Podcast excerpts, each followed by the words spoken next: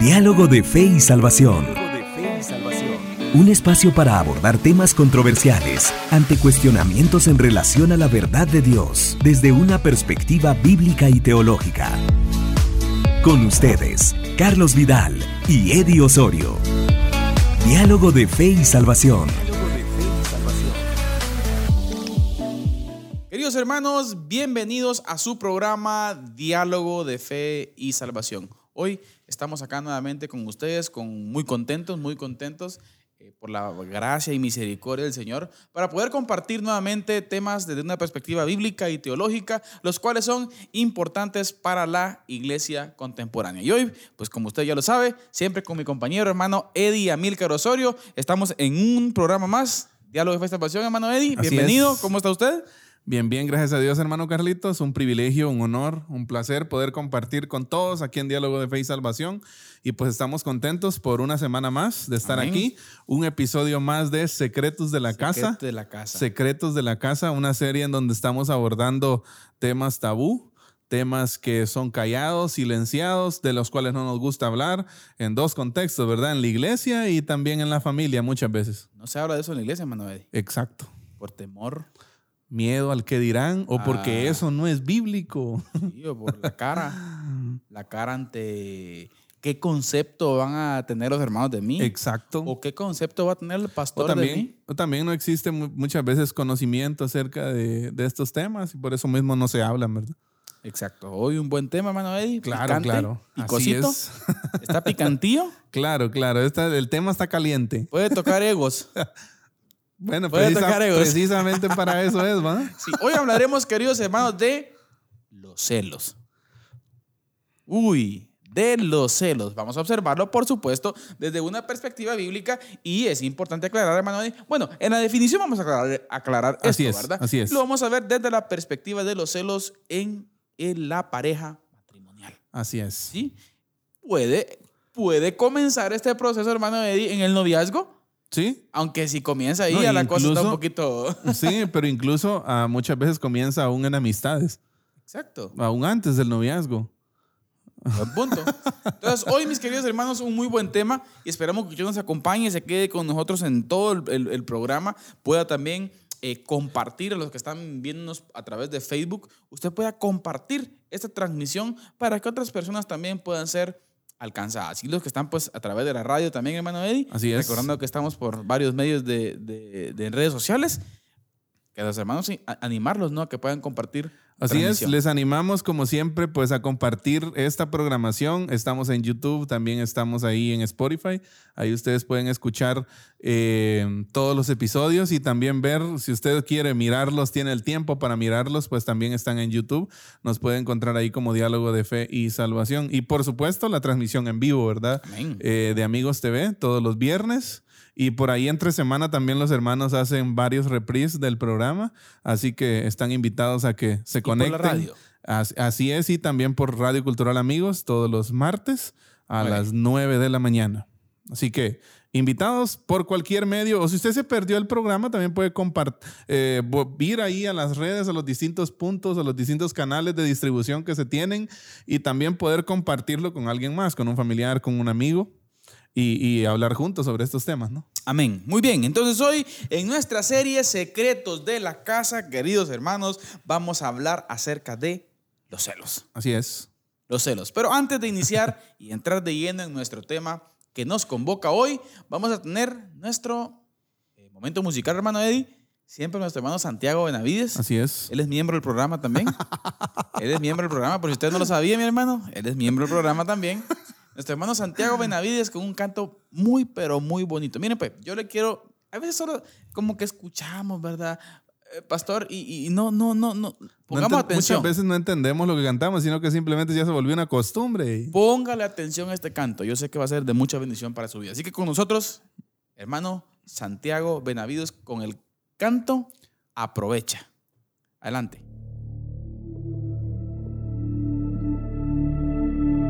Aprovecha que tenemos el regalo de la vida, que un te quiero está a tiempo todavía, que hay perdónames que curan las heridas. Aprovecha que tus ojos son capaces de un te amo, que tus manos pueden dar un buen abrazo. Y tus pasos ir en busca de tu hermano. Aprovecha que puedes dar amor con tus palabras y una flor avivar antiguas llamas, antiguas llamas. Porque la lluvia acarició tu madrugada, porque de nuevo Dios a la puerta te llama, porque no sabes lo que pasará mañana, aprovecha para amar.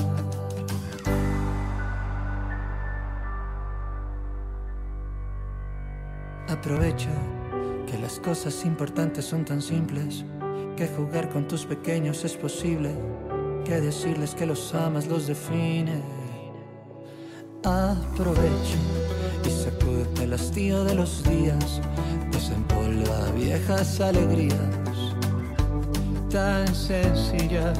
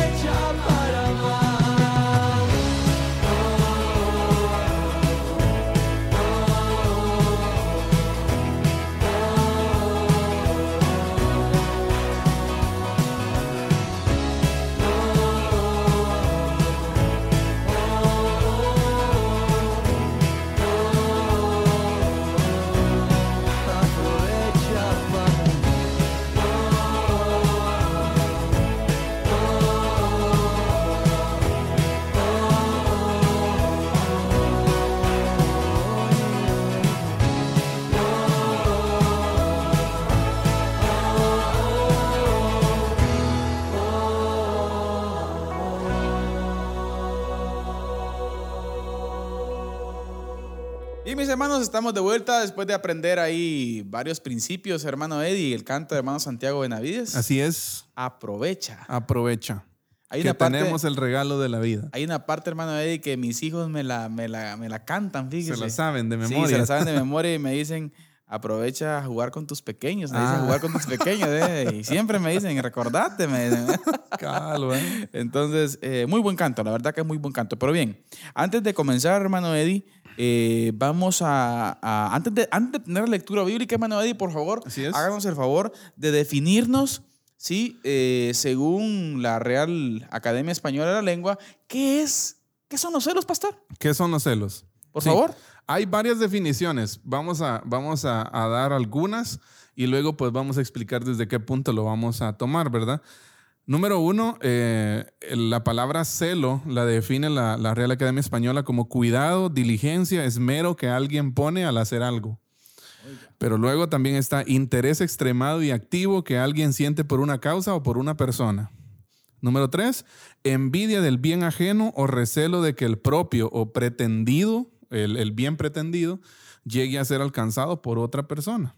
¿Sí? Pero también, mire, también está eh, sospecha, inquietud y recelo de que la persona amada haya mudado o mude su cariño poniéndola en otra persona. Interesante, hermano Eddie. Ahora, Así es. los, desde las, cuatro perspectivas que usted planteó, Ajá.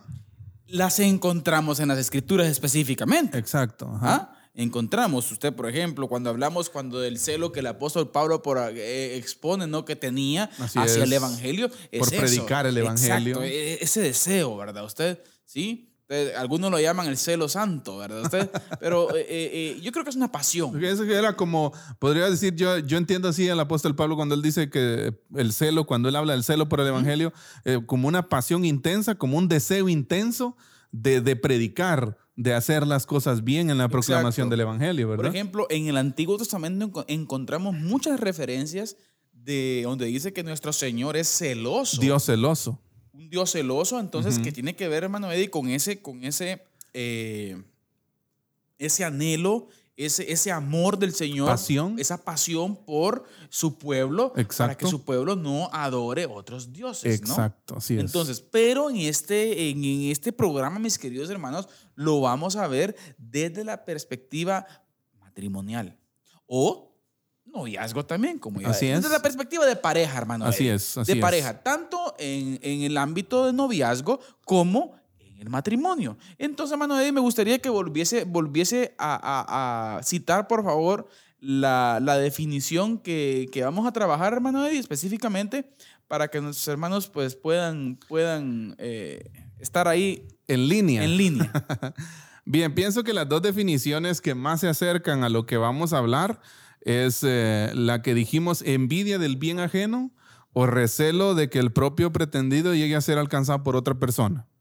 Sí, estamos hablando aquí, podríamos decirlo, en- envidia del, de, qué, de, la pareja ajena, de la pareja que no es propia, o de mi pareja, de que mi pareja llegue a ser alcanzada por otra Yo persona. creo que va más por ahí el asunto. Sí, ahí, y también la otra, la, la, la RAE define también el celo como una actitud de sospecha, que ese es, ese es, ahí es donde el celo empieza a corromperse, podríamos decir, porque pues durante el programa vamos a ver y nos vamos a dar cuenta que de cierta perspectiva, desde una perspectiva correcta y con un fondo bueno y correcto, el, el celo hasta cierto punto pues incluso es beneficioso, ¿no? Exacto, ¿Sí? exacto, exacto. Pero cuando hay una actitud de sospecha, pastor, ahí, Ahí está ya el problema. cambia. Podemos llamar, hermano Eddie, eh, hoy precisamente eh, le- veía y leía eh, a una especialista en el tema y hablaba acerca del celo que usted menciona, lo definía como celo normativo. Exacto. O sea, un celo que hasta cierto punto Beneficia. beneficia en la protección de la pareja, pero Exacto. hay un límite en donde ya pasa a ser algo destructivo, Sí, yo pienso que, eh, yo pienso que una, una palabra que, que tal vez nos ayuda a identificar esto, aunque celo normativo y celo destructivo, yo creo que también marca bien la diferencia. Exacto. Pero también eh, muchas veces el celo deja de ser normativo y pasa a un nivel tóxico, ¿verdad? Exacto. a un y nivel este a un nivel de mucha de una actitud de sospecha en donde aunque el cónyuge o la pareja no ande haciendo nada indebido está una actitud de sospecha sobre él por muchas veces por cuestiones pasadas o por actitudes pasadas que en su momento sucedieron pero que realmente ya per- han perdido qué validez y ya se hizo o ya se corrigió la conducta, la forma de, de- de actuar, pero muchas veces esas actitudes siguen, ¿verdad? Exacto. Siguen. Sin dejar a un lado también, hermano, que lo vamos a plantear en la parte eh, final del programa también el otro extremo, ¿no, hermano? Eddie? Exacto. En donde existe también por parte de eh, uno de los cónyuges, en donde da motivos también para provocar eh, ciertos malos pensamientos dentro de la pareja, dentro del matrimonio. Yo- creo que vam- vamos a, tra- a tratar de balancear este asunto, hermano Eddie, a tratar de balancearlo. Y yo creo que tenemos muy buenas bases para poder compartir con nuestros hermanos esa temática. Pero antes, eh, tenemos que dar nuestra base bíblica. Así Les es. queremos invitar a que si usted tiene la posibilidad de eh, abrir su Biblia, que nos acompañe a eh, la carta del apóstol Pablo a la iglesia de los Gálatas. ¿sí? Los, los Gálatas capítulo 5, vamos a leer del verso eh, 19 eh, en adelante. Y dice la escritura, y manifiestas son las obras de la carne, que son adulterio, fornicación, inmundicia, lascivia, idolatría, hechicería, enemistades, pleitos, celos, iras, contiendas, disensiones, herejías, envidias, homicidios, borracheras, orgías y cosas semejantes a estas, acerca de las cuales os amonesto, como ya os lo he dicho antes, que los que practican tales cosas no heredarán el reino de Dios. Hermano Eddie, ¿a qué niveles elevados los Sí. celos eh, eh, con relación a, por ejemplo, eh, yo creo que tenemos la costumbre de ver, por ejemplo, eh, pecados o ponerle niveles a los pecados. Como que jerarquizamos. Exacto. Y en la cultura nuestra, por ejemplo, hablar de homicidios es algo, uff. Ajá. Pero de los pleitos, Ira, los chismes, Contienda. ¿Mm? lascivias, Eh, hay, una, hay, una, hay una palabra eh, que, que Proverbios habla de, dice lisonjas. Uy, esa sí es, es tremenda. En la escritura, las obras de la carne son puestas en un mismo nivel, hermano. Exacto. Eddie. O sea, no son cosas dignas del pueblo de Dios. Así es. O sea, o sea, que- en otro pasaje me recuerdo que Pablo dice, ni aún se mencionen entre ustedes. Exacto. O sea, significa que como creyentes en Cristo Jesús, queridos hermanos, como matrimonios para la gloria de Dios, el ambiente de confianza debe de generarse. Y es una muy buena palabra, hermano Eddie. Debe de generarse, debe de construirse. Creo yo que ambos cónyuges tienen que trabajar en la confianza para con su pareja, hermano Eddie. Y la Exacto. clave radica ahí. Cito al pastor y consejero ma- matrimonial Sixto Porras de Enfoque a la Familia, hermano Eddie, el cual expli- explica en una de sus conferencias que el cónyuge debe trabajar para ganarse. O sea, no es que el cónyuge tenga que responder a una obsesión del, del otro cónyuge, por ejemplo, en, prote- en protección, ¿verdad? Usted, sino que tiene que ver con ganar, o sea, brindar el ambiente correcto hacia su cónyuge. Exacto. Y de igual forma, el otro cónyuge. O sea, es un es trabajo una, mutuo. es una relación recíproca, ¿verdad? Exacto, esa es la palabra, una relación recíproca. Qué importante es, hermano. Dar y recibir. Exacto. Dar y recibir. Y es que muchas veces el, el- muchas veces los celos encuentran su origen ahí, en una relación que no tiene confianza, en la cual eh, no hay, no es sana, no es sana una relación muchas veces y por eso suscitan o nacen los celos. Entonces es importante que nosotros pensemos cómo está nuestra confianza, ¿no? Para empezar en el, eh, hablar de esto, cómo está la confianza eh, de nosotros en el matrimonio, cómo está la, el nivel, ese nivel de seguridad en nuestra pareja, ¿verdad? Porque es cierto que nos equivocamos, pero muchas veces ay, existe, a mí me llamó mucho la atención cómo la RAE define los celos y que es actitud de sospecha. O sea, muchas Ah, veces... Esa palabra es importante. Ajá, muchas veces esa actitud de sospecha está puesta y es, mire, más que ayudar, es una carga terrible para el cónyuge. ¿Por qué? Porque es como que a usted le tuvieran los ojos puestos encima, como que esperando que usted falle, ¿verdad? Yo creo, hermano Eddie, que esa, esa, esa sospecha agobia más al celoso que a la víctima del celo. Exacto. O sea, e- ese, pensamiento carcome, hermano sí, sí. Eddie. Ajá. O sea, imagínese usted, Entonces- alguien que pasa gobernado por ese pensamiento todo el día. Ahora, eh, perdón, eh, yo digo algo también, pastor, con relación a esto. Yo creo que nuestra identidad en Cristo y conocer la relación en Cristo de nuestro cónyuge es clave. Sí. Sí, nuestra seguridad. Y yo pienso que es algo que debe, que debe empezar a hablarse desde el principio, hermano Exacto, Carlitos. exacto. O sea, ¿por qué? Porque lo que, lo que usted dijo es clave. Y lo que estamos hablando ahorita acerca de esa cultura de sospecha, ese martirio, porque es un martirio. Uy, O sea, no, no podemos tener paz. Y yo le digo, en una relación que hay esa actitud de sospecha, no hay confianza. no, O sea, entonces no hay confianza porque usted vive sospechando de su cónyuge todo el tiempo. constantemente. Entonces, para, para, para ir entrando en el tema, hermano Carlitos, ¿por qué sentimos celos? Adelante. Desde la perspectiva donde lo estamos ah, tomando en el matrimonio. Identificar por qué sentimos celos es el paso para liberarnos de este comportamiento conten- contencioso. Pero mire, pues aquí viene el, el punto que yo siento que es el punto con el que muchos de nosotros batallamos, ¿sí? Que es sentarnos y admitir que tenemos un problema. Ahí está. Ajá. Es un, es un buen punto. O sea, sentarnos. Dialogarlo. Exacto, sentarnos y decir, yo tengo un problema y este problema son los celos. Exacto. Decirle a su cónyuge, mira, estoy sintiendo esto. Y más, mire, hermano Carlitos, porque los celos pueden ser vistos como una buena cosa. Exacto. No, es que yo te amo y por eso te Por celo, eso. por ejemplo, ¿verdad? Sí, o sea, yo te quiero, te quiero solo para mí, por ejemplo, cosas así. e- esa, esa jerga puede disfrazar un celo tóxico de un celo bueno. Exacto, puede condicionar, creo yo, también eh, la forma de, de- de- de ver las cosas, hermano Eddie. Exacto. Por ajá. ejemplo, eh, el tener esa, esa, yo creo que nuestro subconsciente se, ¿qué? Se, hay un famoso dicho, decir 21 veces, algo así, creo yo, decir 21 veces Una mentira. algo, exacto, O sea, una mentira mentira se- se, convierte en una verdad. No, no porque sea verdad, sino porque yo empiezo a creerla. Exacto. Exacto. Entonces, puede venir por ahí también el, el- el crear, hermano, Eddie, una, una cultura, de, una forma de pensar terrible. Exactamente. Ahora, mire, hermano Carlitos, qué importante. Hay muchas cosas que pueden provocar los celos, pero estas no son las razones por las que somos celosos. Por ejemplo, po- podemos sentir celos por la riqueza, por las posesiones, la belleza, la capacidad atlética de alguien más, las relaciones interpersonales, los logros académicos o el éxito de otra persona. En otras palabras, podemos sentir celos por cualquier cosa. Y eso va un poco mezclado también, pastor, con la envidia. Exacto, sí. Ajá. O sea, Va, va- va un poquito que mezcladito como- como el asunto ahí, mano, ¿no? Como de Ajá. la mano, ¿va?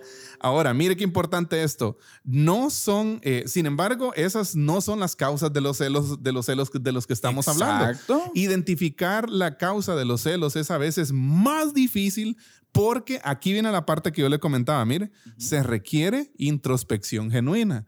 O sea, ver hacia adentro de una forma despojarnos de nuestro ego Sincera, despojarnos de nuestro ego, ser honestos y sinceros y ver hacia nosotros porque, mire, pues las esta- la- los, los estudiosos y muchos consejeros dicen que la mayoría de, los problemas de celos radican en la, en la persona celosa y no necesariamente en la, En la víctima en la del celo. víctima del celo.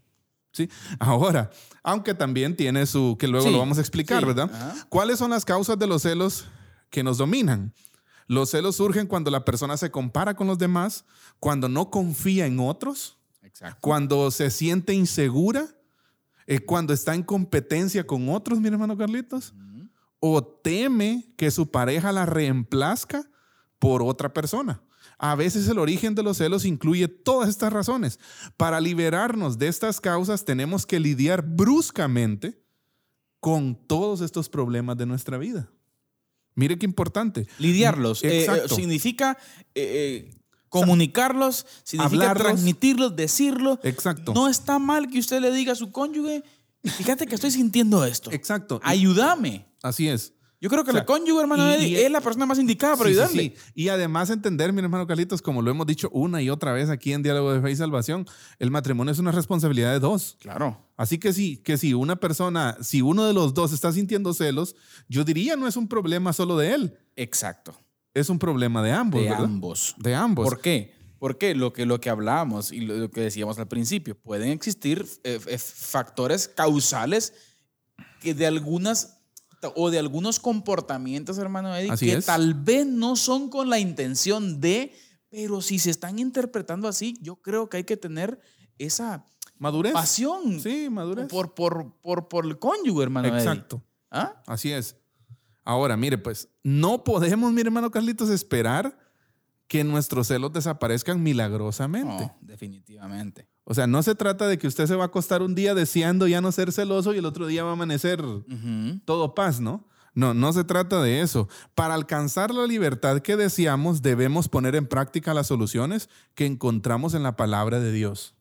Y aquí vale la pena preguntarnos, ¿por dónde empezamos entonces, verdad? Y queremos plantear algunas opciones, ¿verdad? Primero, deja de compararte con los demás. Ese es un punto importante. Mire qué importante. Una de las causas fundamentales de los celos es el compararnos con los demás. Sí. Perder su propia identidad, hermano Eddie. Exacto. O no tener una seguridad propia. Así es. O sea, la persona deja de sentir una seguridad propia en sí misma. ¿Sí? Por los logros o por lo que tiene otra persona. Exacto. ¿sí? Ahora mire, pues, una de las causas fundamentales es el compararnos. Esto también es un pecado común de nuestra naturaleza carnal y por lo tanto debemos desecharlo.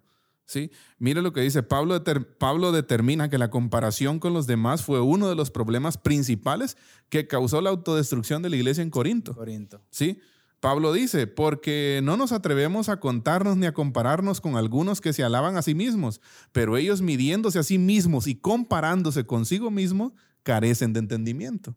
Interesante. Sí. Interesante cómo Pablo, cómo los celos, mire, hermano Carlitos, pueden escalar a grandes, eh, podríamos decir, Niveles. a grandes niveles y destruir familias, Es un punto. destruir personas. No, y ese es el objetivo. Vamos a decirlo así. Es el objetivo de esa obra carnal. Vamos a decir así, Manuel. O sea, ninguna obra de la carne va a traer buenos frutos. Así es. Y ahí el peligro de la, la justificación de la que estábamos hablando, ¿no? O sea, no, el fondo va a ser un problema. Así es.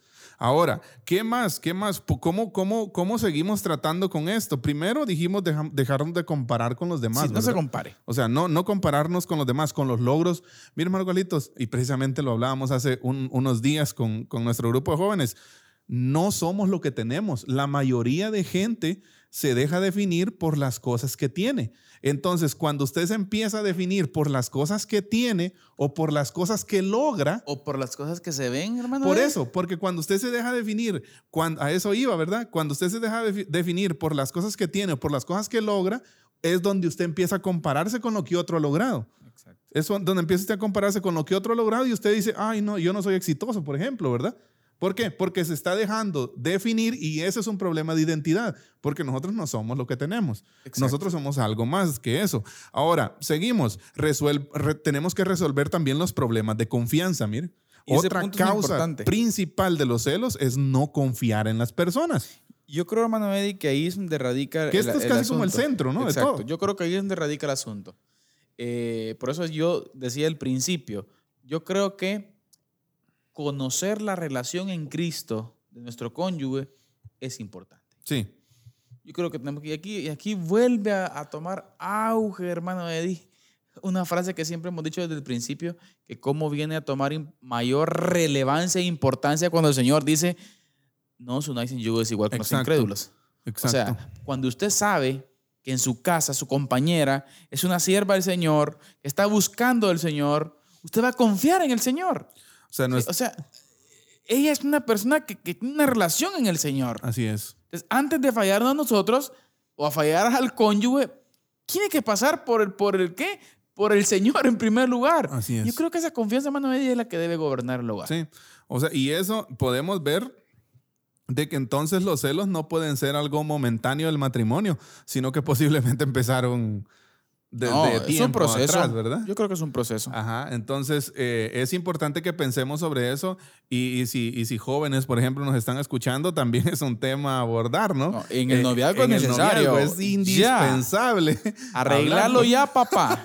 Exacto, porque si no, nos eh, muchos, muchos patojos pueden estar en una relación tóxica Claro. y, y- y- no, y no hablar de esto, porque sí, porque muchas veces el celo se disfraza, como decíamos, por de amor, auto- ¿verdad? por esa, esa, por esa autojustificación, hermano. Eddie. Exacto. No, es que mira, es que yo te quiero, Ajá. te quiero para ¿qué? Demasiado. Y se vuelve posesivo, No, ¿verdad? cuidado, cuidado. Yo creo que todo debe alcanzar un nivel, hermano Eddie, en donde tiene que existir una libertad. Exacto. O sea, hay gente que llega a un punto, hermano Eddie, llega a niveles, por ejemplo, de que, eh, en el caso de la juventud, de que su, su, su novio o algo, si está estudiando en la universidad o algo, no puede ni platicar con un compañero. No, también hemos conocido personas, por ejemplo, o, o hemos sabido algunas personas que si la novia o el novio está en la universidad, mándame foto, ¿verdad? mándame foto de dónde estás. Dame o sea, la ubicación. eh, y mire, o sea, es Te voy a hacer algo- videollamada. Bueno, no Hoy está de moda. Te voy a hacer videollamada. Ajá. ¿Ah? O sea, ¿qué, qué, qué duro eso, hermano Eddie. Sí, o sea, hay, pero hay muchos problemas de confianza. Ahora, y, y muchos pueden decir, no, pero es que es la verdad, es que yo sé, o sea, entonces ah, lo que hay que hacer, si estamos en una relación tóxica, en, en el tema de noviazgo, todavía estamos a tiempo de abortar esa relación, Sí, terminar esa relación, ¿verdad? exacto. Porque si no, podemos continuar y, y ese celo se puede perpetuar en el matrimonio. Sí, si no lo y va a ser cortamos. peor. Va a ser peor. Los- Sí. El impacto en el matrimonio es, uff, Así es. Ahora, pa- antes de ir a nuestra cápsula del día, hermano Carlitos, ¿cuál es la solución para la falta de confianza? buena pregunta. Es creer que Dios es amor y que deposita su amor en otras personas Ahí para está. que no te lastimen. Exacto. No todos son infieles. Amén. No todos son engreídos. Amén. No todos son eh, tampoco confiables. El Espíritu Santo del Señor mora en mi cónyuge. Exacto. O sea, eso es, eso vale mucho. Y mire, pero ¿qué pasa? Si nosotros pensamos, hermano Carlitos, que todas las personas son engreídas, que son no, no, no dignas de confianza. O sea, muchas veces, ¿cuántas veces hemos escuchado decir, por ejemplo, a un hombre o a alguna mujer, no, es que todos son iguales, ¿verdad? O todas son iguales, no. ¿sí? O sea, no, no, como alguien dijo en su momento, no hemos tenido una relación con todo el mundo para que digamos que todo el mundo es así, ¿verdad? Exacto. ¿Sí? Entonces es importante ver cuál es la solución para esto. Mire, para esto, ¿por qué? Porque muchas veces esa falta, esa, esos problemas de confianza en nosotros nos van a, a llevar a querer controlar, es que, que el celo es como contro- querer Control. controlar a alguien. Tener, saber a detalle Exacto. todo tipo de movimiento, Así es. ¿sí? Del cónyuge, de la novia y todo lo que es. Y mire, pues, tratar de controlar y manipular a las personas que nos rodean y esto las va a alejar de, de nosotros. O sea, los celos por... Podríamos pensar, o alguien tal vez puede pensar, hermano Carlitos, que los celos es, le ayudan a tener más cerca. a Espero un efecto de acercamiento. Ajá, pero, Pero no. no. O sea, lo que va a encontrar es Sí, que va sí, a, sí, alejar, a alejar a la persona. Entonces, debemos dejar de culpar, por ejemplo, a nuestro cónyuge por lo que otra persona nos hizo. ¿Por qué? Porque muchas veces, fíjese usted que históricamente algunos psicólogos, hermano Carlitos, señalan que muchas veces de nos- nosotros sentimos celos por patrones mm, de conducta o patrones familiares. Muchas veces nosotros vimos a nuestros papás vivir en una relación tóxica en donde los celos eran manifiestos muchas veces. Por ejemplo, un ejemplo nada más, no digo que sí sea, ¿verdad? Pero algo, un ejemplo claro de esto puede ser un, un patojo, un joven que creció en un hogar en donde eh, el papá celaba tóxicamente a su mamá, ¿sí? Entonces él, y inconscientemente, y aunque no quiera, va está recibiendo en su inconsciente, eh, de, ma- de alguna manera está recibiendo ese patrón, ¿sí? Y, al, y en algún momento ese patrón de conducta, si él no lo trabaja, si él no, porque se puede trabajar también, se puede trabajar, pero si él no lo trabaja, puede manifestarse en su matrimonio también, Definitivamente. ¿sí? Y Y él lo puede va a decir, hacer. no, es que mi papá, Si él no identifica el problema, hermano Eddie, es casi, casi seguro casi seguro. que va a suceder. Exacto. Y va a ser un problema. Así es. Pero bien, pausa, hermano Eddie. Así es. Cápsula del día acá en Diálogo de Fe y Salvación. Nuestro hermano Eddie Amílcar Osorio nos comparte siempre un dato importante a mitad del programa, el cual queremos compartir en este momento. Así que adelante, hermano Eddie.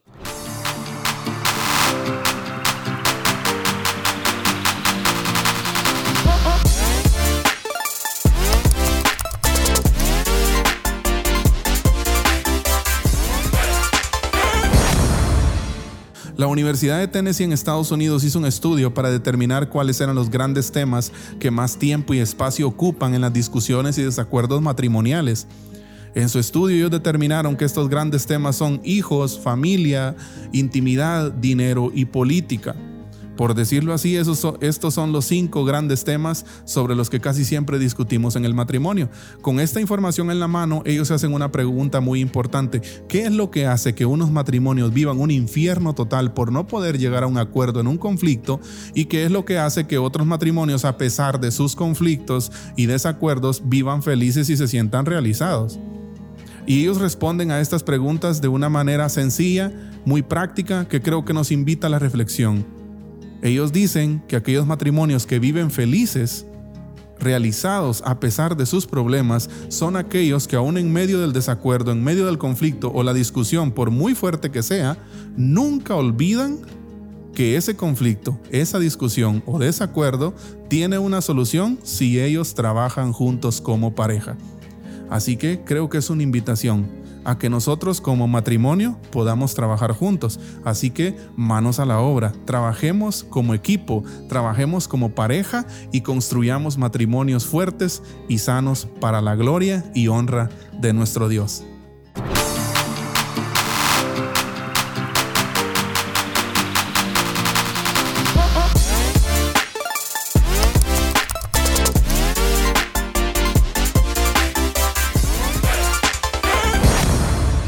Mis hermanos, bien, estamos de vuelta, estamos de vuelta después de nuestra cápsula del día y continuamos, hermano Eddie. Continuamos con algunos tópicos muy importantes. Ya vimos un poco acerca con, eh, hablamos un poco que lo que tiene que ver con el dejar de compararnos, Así es. el dejar de compararnos con los demás. De igual forma, eh, la confianza. Así es. Resolver los problemas de confianza.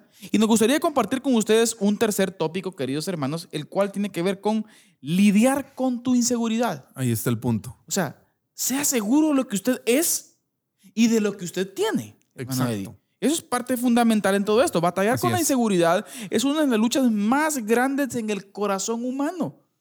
Sí. Yo creo que, mire, hermano Eddie, también vamos a sonar repetitivos, pero creo que radica esto, hermano Eddie, en el entendimiento o tener un, un- sí, un entendimiento claro de nuestra identidad En Cristo. de lo que somos. No somos lo que ven, ¿sí? No somos, no somos lo que, lo, lo- lo que en sí, solo lo, lo externo. Hay algo interno, hermano Eddie, Sí, así es. ¿sí? Y yo creo que eso nos debe llevar a tener una seguridad de lo que somos. Así es. ¿ah?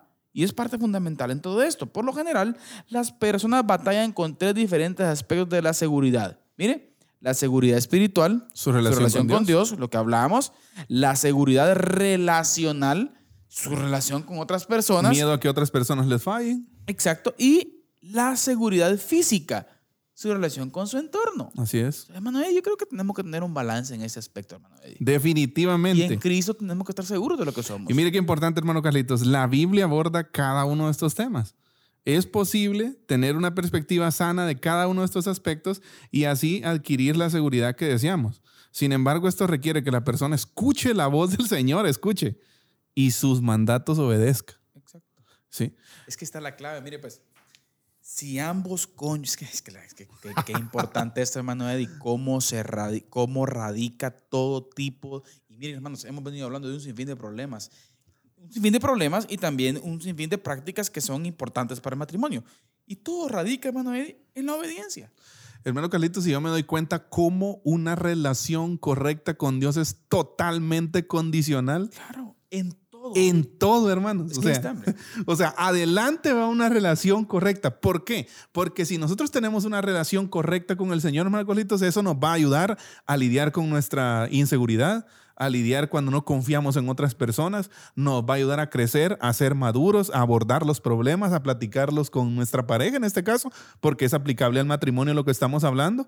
O sea, pero me doy cuenta cómo una relación con Dios correcta Hombre, es que todo. es condicional En para su vida, para su matrimonio, para sus relaciones. La frase gramática ya Para en todo. Efesios capítulo 5, hermano Eddie. Antes bien, sed llenos, Llenos del Espíritu. del Espíritu. Entonces, Ahí está. Pablo habla, viene madre, eh, ¿qué? Esposas, esposos, hijos. Pero La solo clave, entonces. Solamente Sed entonces. llenos del Espíritu. Solamente siendo llenos. O sea, hermano clave. Carlitos, se requiere llenura del Espíritu para tener un matrimonio Libre de celos. Libre de celos. Digámoslo así. Libre de celos. Mire, usted va a estar tranquilo. Exacto. No le preocupa nada. Sí. ¿Ah? O sea, usted, usted puede ver a su cónyuge platicando, sea varón, sea hembra, platicando con quien sea, y usted no está. Va a estar tranquilo. Usted no le va a estar carcomiendo la mente. Exacto, exacto. Por Sí. supuesto, hermano Eddie, lo hablamos y yo creo que lo vamos a decir, aunque sea así rapidito al final del programa, que existen límites y hay cuidados que tenemos que tener también, ¿verdad Claro. usted? En este asunto. Creo que la ética, eh, yo creo que principios también y valores de comportamiento, lineamientos, ¿verdad usted? También de no dar lugar al pensamiento del débil. Muchas cosas, ¿no? Creo Muchas que- cosas. Muchos aspectos que tenemos que tener Pero cuidado. mire, Pero, para- veamos otro. Para terminar con lo que estábamos hablando, hermano Carlitos. Ajá, ajá. La madurez en la relación con Dios es fundamental Ahí está. para la relación con de cual, para la solución, perdón, de cualquier problema en nuestra vida. Sí, en todo. ¿Sí? Condiciona En todo. todo. hermano. Es condicional. Ahí está la ¿Sí? clave. O sea, eh, deberíamos de decir que una relación con el Señor, bueno, sabemos que usted puede decidir si tenerla o no, ¿verdad? Pero no debería ser una opción. No, hombre. Es que, mire, Debería estar sí o sí. Es que el matrimonio va a caminar en Cristo. Exacto. Ya planteamos. Fue diseñado y hemos, para y eso. hemos hablado, hermano Eddie, de que son dos pecadores los que se están uniendo con naturaleza pecaminosa. Que todos Así los es. aspectos negativos de los que estamos hablando es un- una seguridad que, que puedan haber esos sentimientos y emociones en, en la vida de- de- de estas obras de la carne, por ejemplo, hermano Eddie. Así es. Estas obras de la carne que mencionamos y que dice aquí que el que practica tales cosas no va a heredar el reino de los cielos, déjeme contarle y déjeme recordarle que toda persona, oiga, en Cristo, aún estoy hablando de en Cristo, Exacto, está en la capacidad si da rienda suelta a su carnalidad. Así es. Si no es lleno, Del sostenido, dependiente del Espíritu Santo, hermano Eddie, Así es. no digo que lo hace, digo que tiene la capacidad. Así es. Porque practica, el que practica, podemos dudar de su, de su fe. Así es. ¿Ah? Una práctica constante. Pero el creyente, hermano Eddie, no vamos a descartar. Va a hacer morir las obras de la carne. Exacto. Y no vamos a descartar que tiene la capacidad de practicarlo. Sí, obviamente. Por su Porque naturaleza. todavía eh, eh, está, eh, tiene una, un hombre de pecado en él. ¿no? Exacto. Entonces, mis queridos hermanos, la clave aquí radica en lo que se está planteando, una relación con el Señor. Exacto. Correcta. Madurez. De ambos, de Así es. ambos, hermano Eddie. Es fundamental. Mire, pe, es que Ambos. si usted, hermano Eddie, perdón que nos vamos a alargar y no teníamos que alargarnos. es que mire, pues, si usted tiene como compañero de hogar, compañera de hogar, a una persona que usted se está dando cuenta de la búsqueda que tiene en Cristo, es que no, va- no le va a pasar Sí. por la mente dudar. Sí, es cierto. Pero mire, pues, hermano Eddie, si usted tiene un cónyuge que el domingo está llorando con los cantos de oración y en la semana ni lee la Biblia, Sí. lo observa visitando páginas que no tiene que visitar, por ejemplo, por las redes sociales. Mire, desde ahí comienza todo. Ahí, ahí todo empieza a, a desviarse, ¿no? Entonces creo que es importante. Pero veamos el siguiente tópico, hermano Eddie. Madurar en la seguridad con Dios. Mire, Como dijimos, es condicional. énfasis. ¿Cómo madura una persona, hermano Carlitos, en su seguridad con Dios? Todo comienza con creer que Él nos ama y que quiere lo mejor para nosotros. O sea, definitivamente. Exacto. Sí, o sea, yo quiero el bien. Soberanía, de- soberanía. Sí, y el Señor dice, yo quiero el bien de mis hijos. Exacto. ¿Sí? Ahora, la confianza en el amor de Dios siempre le dará seguridad a tu corazón. Ahí está. ¿Sí? Dios declaró en su momento, Jeremías 31:3, con amor eterno te he amado, por esto te he sacado con misericordia. Interesante, Sí. O sea, Yo creo que se une a lo que veníamos hablando. exacto. Ahora, si no creemos que Dios nos ama y que quiere lo mejor para nosotros, ¿cómo confiaremos en Él para otras cosas? Mire qué importante. La prueba mayor de que Dios realmente nos ama es el hecho que mandó a su Hijo a morir por nosotros. Claro. O sea, yo solo quiero meditar en algo y luego pasar al siguiente tópico, en, en esta parte de madurar nuestra seguridad eh, con Dios. ¿Cómo, hermano Carlitos, nos damos cuenta de que las raíces de nuestros problemas muchas veces no están tan por encima como nosotros pensamos? Está más a fondo. O sea, es un problema de fondo, es un problema del corazón. Exacto. O sea, es un problema de que tu relación con Dios no está bien. ¿Sí? Ahí está. O sea, y, y muchas veces queremos como que, ¿qué? A- apagar el fuego Sí, con, sí. con cositas mínimas, ¿no? Exacto. Pero el problema es de fondo. El problema, hermano Carlitos, muchas veces es que nosotros descuidamos nuestra relación con Dios. Ahí radica todo. Y entonces empiezan a meterse lo que usted decía, ¿no? Las obras de la carne. Y mire, a mí sinceramente me sorprende la lista enorme. y le voy a decir así una lista le- que es, esa lista es depresiva. Sí, sí. La lista de todo lo que dice Pablo. O sea, todas las cosas que mencionan ahí. Pero como usted dijo, si nosotros no cultivamos nuestra relación con Dios, Va a estamos a en, flor de piel. estamos en la capacidad de hacer eso y más. Eso y más. Y pensar que otro, ahí sí que puede decir, hermano Eddie, eh, aquella famosa frase, ¿no? El león juzga por su propia condición. Eh, exacto. Ajá, ajá. Usted está mal. Voy a decirlo así. Así es. También vamos a punto un, poquito, un poquito así específicos, pastor, y un poquito feíto el ejemplo, pero es necesario, creo yo. Si no, pues ya nos, si no, pues ya, ya, ya, ya nos regañan. Por ejemplo, si, el, si uno de los cónyuges en su pensamiento se atreve a maquinarse algún tipo de infidelidad, Es muy posible. es muy posible que va a estar con la cultura de sospecha en que su- su cónyuge también lo hace. Y aunque este no ande haciendo nada. Que eso no es nada. Sí. Tremendo, pastor. Yo Sí. creo que es una, una de las tantas Opciones opciones que que puede pueden haber, haber. O que puede generar Exacto. un celo. Pero veamos la siguiente, hermano Eddie. Ya usted mencionó eh, madura en la, en la seguridad con Dios. Y vamos a, vamos a, a observar, hermano Eddie, el tópico número 8, madura en la seguridad física. Física. Tremendo, hermano Eddie. Imagínese. Buen punto. Que, y, y- y fíjese que qué importante es esto. ¿Cuál es la causa principal de la inseguridad física? Es que otras personas te han lastimado en el pasado. Ojo con esto. ¿Por qué? Porque muchos de nosotros pues hemos sido lastimados en el pasado, en contextos familiares, incluso en contextos de relaciones, Sí. de relaciones sentimentales. Eh, parejas, noviazgos eh, pasados que en su momento fallaron, que en su momento no eran como nosotros esperábamos. Y se tiende a repetir, por ejemplo, o se tiende a pensar, mejor dicho, que se va a repetir la experiencia, Así es. por decirlo así. Yo creo que cada, cada etapa de la vida es distinta, hermano Eddie. Cada etapa de la vida es distinta y no debe, no debe, nuestro pasado no debe gobernar nuestro presente. Sí, eh, también ah, trayendo a, a- a colación aquí algo que, que- que se me vino a la mente ahorita y que precisamente lo he estado estudiando durante, durante esta semana, es nosotros no somos nuestro peor momento. Sí, ¿por qué? Porque muchas veces en este, en este aspecto, en este, en este tema de los celos en el matrimonio, yo podría decir, nosotros no somos ahorita como éramos en nuestra última relación. Si en la última relación que tuvimos, nos, nos- que, que usted tuvo, que pareja sentimental, qué sé yo, ¿verdad? Le hicieron daño, usted no es así. Usted, o sea, no quiere decir que si a usted le hicieron daño, si usted... Todo el mundo se lo va a hacer. o Exacto, que si usted fue víctima de celos tóxicos, todo el mundo va a ser así después de eso. No, ¿sí? Entonces ahí el punto está en madurar, hermano Carlitos, en la seguridad física. La, seguri- la inseguridad física es simplemente el temor de que te vuelva a suceder. Va a volver a pasar. Exacto. Sí. Ese, ese miedo. Exacto. Entonces, mire, y, y- y hay personas, hermano Carlitos, que han sido víctimas de abuso físico, de abuso sexual, que batallan a diario con el temor de que alguien podría hacerles esto de nuevo a ellos o a sus hijos.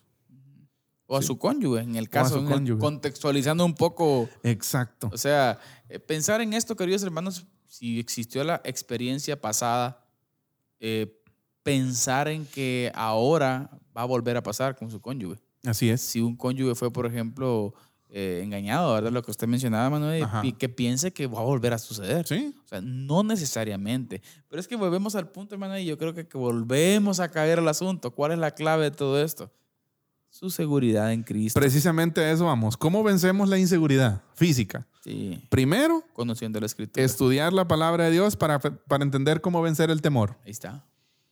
Segundo, aprender a controlar nuestros pensamientos y entender cómo nuestros temores se relacionan con nuestros pensamientos. Definitivamente. Tercero, debemos creer que Dios es nuestro defensor y protector si tenemos una relación correcta con Él. Exacto. Volvemos al punto, o sea, la relación correcta con el Señor es totalmente condicional. Una confianza en Dios, que en Dios es quien gobierna mi matrimonio. Exacto, Dios es quien gobierna mi relación. exacto. Pero mis es. queridos hermanos, si el Señor no está gobernando su relación, por ejemplo, Entonces, ¿quién la gobierna? es el punto. Por ejemplo, está, va a estar, por ejemplo, hermano Eddie, va a estar en total desconfianza, por decirle así, una hermana, eh, una, una hermana en, en la cual su esposo ni en cuenta con el Señor, la pobre, en cierta forma, va a tener siempre esa, esa duda, ¿no? Exacto, o viceversa. Exacto, tal vez no un celo directamente, tal vez tóxico, pero sí ese celo eh, que va a estar Va a estar la- la- esa actitud de sospecha. Eh, sospecha. Sospecha. ¿ah? Siempre. De igual va- forma, un hombre que esté buscando del Señor, hermano, y su cónyuge no, estar la sospecha. Es que la cosa radica ahí, hermano Eddie. Ahora, hermano Carlitos, también tenemos lo siguiente, porque es, es bastante lo que, Está nos, bueno, lo está que bueno, nos falta, pastor. pero también debemos para vencer los celos abandonar nuestro carácter posesivo. Sí. Y mire, un carácter posesivo es la raíz de los celos. Eh, La raíz de los celos. Debes entender que un carácter posesivo es principalmente el deseo egoísta de controlar a tu pareja. deseo egoísta. Egoísta. Ahí está el de controlar a tu pareja. El egoísmo te domina y te controla. ¿Sabe por qué? Porque Jesucristo no reina en la vida de esa persona. Volvemos al punto. Es que lo que dijo usted, hermano Carlitos, y me llamó la atención, o sea, si Jesucristo no reina en nuestro matrimonio, alguien que no fue hecho para gobernar ese tipo de relaciones está gobernando ahí. El ego, usted, el enemigo, cualquier cosa. Y se une, mi hermano Eddie, con el siguiente tópico que tenemos ahí. Yo creo que lo podemos unir ahorita. Controla su carácter carnal. Es importante controlar, hermano Eddie. Así es. Haced pues morir las obras de, la, carne. Me recuerdo que hay un autor que se llama J.C. Ryle que él escribe un libro, La mortificación del pecado. Claro. Y él habla, mira hermano Carlitos, cómo dice la amor, o sea, matar el ego, Mátelo. matar el ego, o sea, y en su momento el llamado de Jesús y por eso decimos que los problemas no tienen una raíz por encima. No, o sea, los tiene- es profundo. Cuando el Señor en su momento llama a sus discípulos, Él les dice, eh, el que quiera venir en pos de mí, mm, eh, niéguese a sí mismo, tome su cruz cada día. O sea, no les dice cada semana, no, cada día. ¿Sabe por qué? Porque Cada aniversario. todo- Buen punto. O sea, porque todos los días, hermano Carlitos, tenemos que hacer morir pues las obras de la carne, como Pablo lo va a decir más adelante. Exactamente. ¿Sí? O sea, es todos los días, esto de tratar con nuestra naturaleza carnal, tratar con ese carácter posesivo que nos puede dominar muchas veces. Y para tratar con esa naturaleza carnal, queridos hermanos, hermano Eddie, es importante ser sinceros, darnos cuenta que tenemos ese sentimiento. Exacto. Ser sincero delante del Señor, pedir perdón, hermano Eddie, pedir perdón a- al Señor en primer lugar, a su cónyuge y hablarlo. Volvemos al punto, háblelo. No se Así quede es. callado con esto, hermano Eddie. Eso, eso estamos planteando, hermano Eddie, desde la perspectiva de la persona que es celosa. Así es. Ahora hablemos un poquito rapidito, hermano Eddie, de lo que tiene que ver, queridos hermanos, de cómo debe actuar la persona que está siendo víctima de los celos. Ese es Sí. un buen punto también. Un buen punto. Volvemos a decir, sin descartar y dejar de un lado, hermano Eddie, que existen ciertos celos normativos, normales, sí, que hasta cierto digamos- punto son saludables. Que digamos que es lo que hace de cierta forma que nuestra relación en el matrimonio sea cálida, Tenga límites. que, ajá, que, que haya libertad, pero no libertinaje. Exacto. Yo creo que tenemos que ser sabios. Exacto. O sea, eh, no vamos a venir, por ejemplo, a decir, no, fíjate, fíjate, eh, eh, mi amor, que, que ahí estuvimos con, con- con las hermanas de, de- de la iglesia viendo una película todo, toda la noche, por ejemplo. O sea, y hay que ser sabio, ¿no, hermano. Sí, ¿eh? exacto. O sea, ¿me entiendes? Tuvimos una vigilia en Netflix. Por ponerte un ejemplo. O sea, hay que ser sabios. Yo creo que estamos, la, yo, creo que, yo creo que la ética juega un papel importante aquí, hermano Eddie Claro. el respeto. Ah, O sea, o sea, voy al punto, hermanos, de que no tenemos que dar lugar. Así es. O sea, hermano, tenemos que tener sabiduría, hermano Eddie. Y aquí es donde entra esa parte que vamos a hablar ahorita, hermano Carlitos, eh, eh, para las personas que son víctimas de los celos, ¿no? Número uno, hay una pregunta que es, para mí, es clave. Ajá, Y esta pregunta es, ¿estás provocando a tu pareja? lo que estamos diciendo. Tal vez pienses que, que esto puede ser ilógico, ¿verdad? Pero mire, pues, Usted posiblemente está pensando en buscar un consejero. Está buscando, está buscar ayuda porque siente que su, que su cónyuge está siendo muy posesivo. Está bien, no está bien. Pero la primera pregunta que tendría que hacer. o sea, el primer paso no sería en sí buscar un consejero, sino ver hacia adentro, ver ¿verdad? hacia adentro. O sea, sí nosotros estamos provocando a nuestra pareja porque tenemos que examinar, hermano Carlitos, nuestra propia conducta y asegurarnos de que nuestro comportamiento no provoca ni suscita los celos en la pareja. ¿Sí? ¿Por qué? Porque si bien es cierto, en algunos casos el cónyuge podría estar haciendo cosas que provocan celos en su pareja y eso va a llevar también a que el otro sea de un carácter posesivo, ¿no? Exacto. Entonces, qué importante. ¿Qué tipo de, de acciones, hermano Carlitos, pueden provocar celos en tu pareja? ¿Coquetear con alguien del sexo opuesto? Punto. Dedicar tiempo específico a personas eh, del sexo ¿Opuesto? opuesto ¿Reunirse con alguien del sexo opuesto sin, sin, sin nuestra pareja? con tiempos. Y que miren que esto es algo, y esto es algo, hermano Carlitos, lo, lo voy a decir de esta forma. Es, yo pienso que aquí es donde entra lo que usted decía, la ética y la madurez. Madurez. ¿sí? Es totalmente, le voy a decir así, le voy a decir, no sé si prohibido decir lo que, pero uno puede ser muy maduro, Exacto. uno puede ser muy, eh, que, eh, tener mucho dominio propio, pero el estar solo con una persona del sexo opuesto que no es mi pareja, En lugares y tiempos inadecuados, no es sano. no es sano. No es sano. Por mucho, mire, por mucho que exista madurez, como usted ya decía. Recordemos, sed pues llenos del Espíritu Santo, dice Pablo, ¿no? Y las obras de la carne, ¿por qué? Porque si no estamos en la capacidad de potenciar cualquiera de esas cosas que usted dijo. Eddie, es que yo creo que aquí entra la sabiduría. Sí, O sea, con una, con una compañera de trabajo, por ejemplo, el Exacto. esposo es, por ejemplo, existe una, una relación en, en casa en donde, ¿sabes? Por el trabajo pocos salen a comer en familia. Ujú. Pero Buen resulta, resulta, se resulta el esposo dedicando dos, tres horas de un almuerzo en un restaurante específico. O Eso es hacer falta de sabiduría, hermano Eddie. exacto. Entonces, Y así viceversa. También la mujer.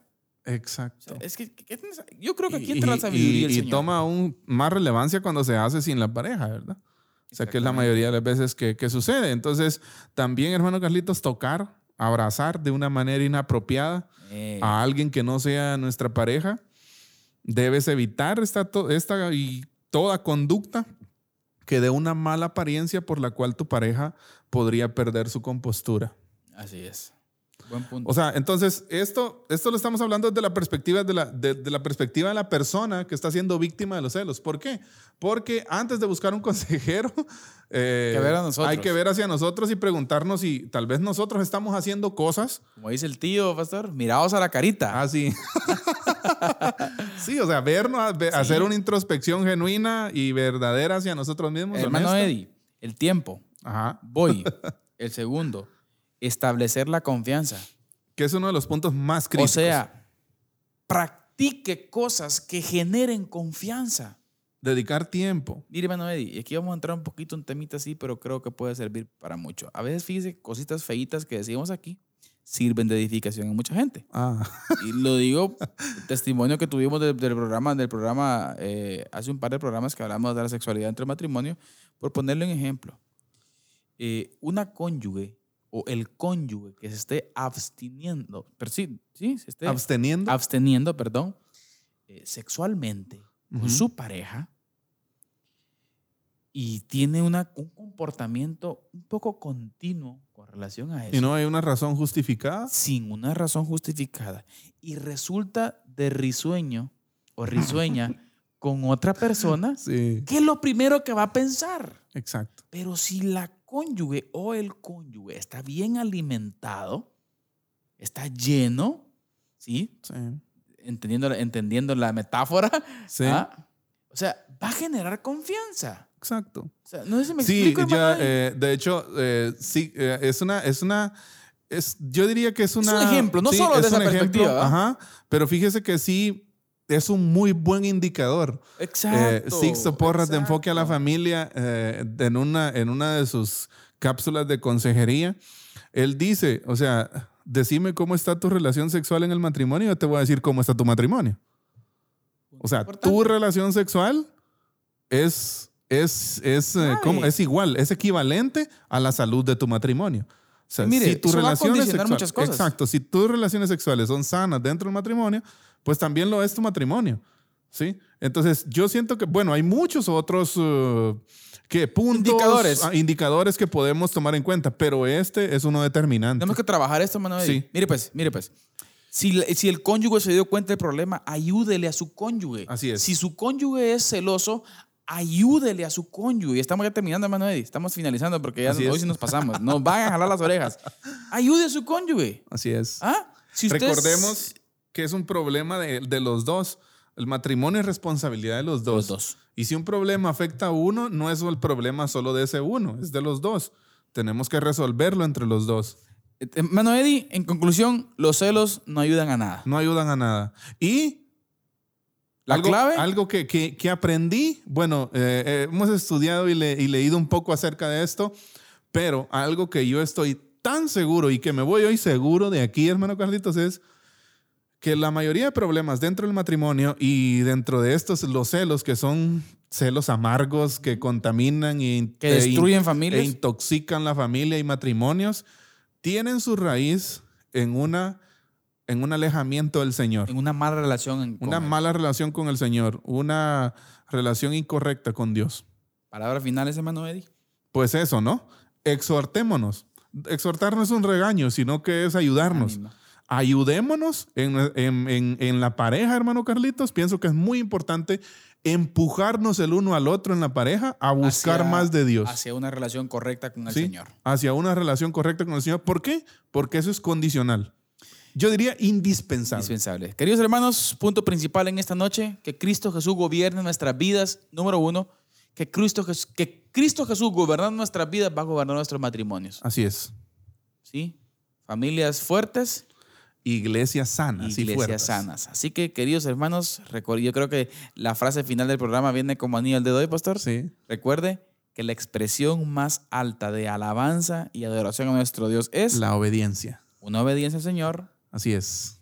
Va a haber mayores probabilidades de que no hayan celos. Así es. Que el Señor les bendiga. Nos quedamos cortos, pero en un próximo programa pues veremos si eh, Ampliamos hablamos- más. ampliamos un poquito más. Dios les bendiga. Gracias por haber estado con nosotros acá en Diálogo de Fe y Salvación. Si el Señor nos lo permite, nos vemos en nuestro próximo programa. Esto fue Diálogo de Fe y Salvación. Esperamos que este programa haya sido de edificación para tu vida. Síguenos en nuestras redes sociales y encuentra nuestro contenido en YouTube, Spotify, Deezer, Apple Podcast, Radio Cultural Amigos y Amigos TV. Diálogo de Fe y Salvación